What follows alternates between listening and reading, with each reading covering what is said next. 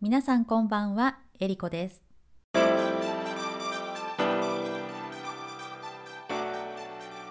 年2020年ももう終わろうとしています。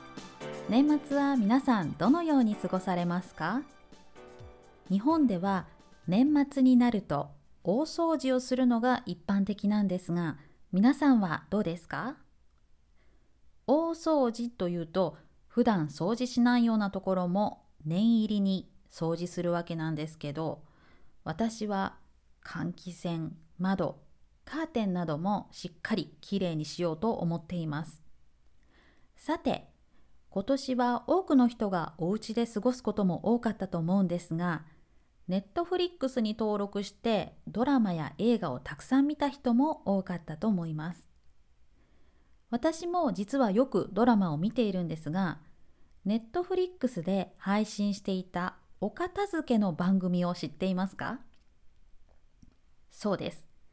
こんまりこと近藤まりえさんの番組です。彼女のベストセラーになった本のタイトルが人生がときめく片付けの魔法なんですがときめくという言葉の意味と響きが私は大好きなんです。ときめくは動詞で、ときめきが名詞なんですが、ときめくの意味は、喜び、期待などで胸がワクワクするです。こんまりさんは、ネットフリックスの番組の中で、ときめくものだけを残そう。ときめくものに囲まれて過ごそう。そして、ときめきの感度を上げて、ときめく人生を手に入れようというようなことをおっしゃってるんです。これは私の解釈で簡単に説明したので、もしお部屋が片付かないとか、年末のお掃除を楽しくしたいという方は、ぜひ彼女の番組とかブログを見てみてはどうでしょうか。さっき、ときめきという言葉が大好きだと言いましたが、実は私がエリコ塾を始めた時に、どんなことを大事にしているかを伝えるためにキャッチフレーズを作ろうと思ったんです。その時にこのときめくという言葉を使いたかったんです。でも学習者の方にもっとわかりやすくするためにワクワクを広げましょうに変えました。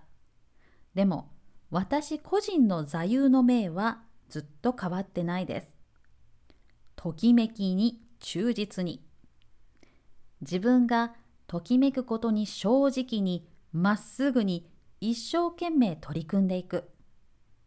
そんな人生を送りたいといつも思っています。もちろん日本語教育も私をワクワクさせることの一つです。私はいろいろな人の話や考えを聞くのが大好きなんです。日本語教師という仕事はさまざまな年代国籍、環境、文化を持つ方と交流できる仕事なんですね。ですから、こんな仕事があるって知った時は、鳥肌が立つほどワクワクしました。あとは、日本文学がとても大好きで、日本語って素敵だなと子供の頃から思っていました。だから、どんな風にこの素敵な言語を使って気持ちや感動を共有するかを考えるとき、いつもワクワクしています。ときめくことが仕事になって毎日続けられるっていうのは本当に幸せなことです。一緒に勉強してくださっている学習者の方にいつも感謝しています。さて、人によってときめくことは違うと思います。皆さんのときめく時はどんな時ですか？動物と触れ合っている時ですか？美味しい食事を作っている時ですか？音楽に合わせて踊っている時ですか？絵を描いている時ですか？どうしてワクワクするのか？理由がわからないけどとにかく楽しいという瞬間って本当に幸せですよね。皆さんのときめくことについてぜひメッセージで聞かせてください。ツイッターのアカウントはエリコアンダースコア塾。ERIKO アンダースコア JUKU インスタグラムはえりこ塾。ERIKOJUKU ですのでそちらからメッセージくださると嬉しいです。それでは今回も最後まで聞いてくださってありがとうございました。次回もまた聞いてくださると嬉しいです。じゃあまた。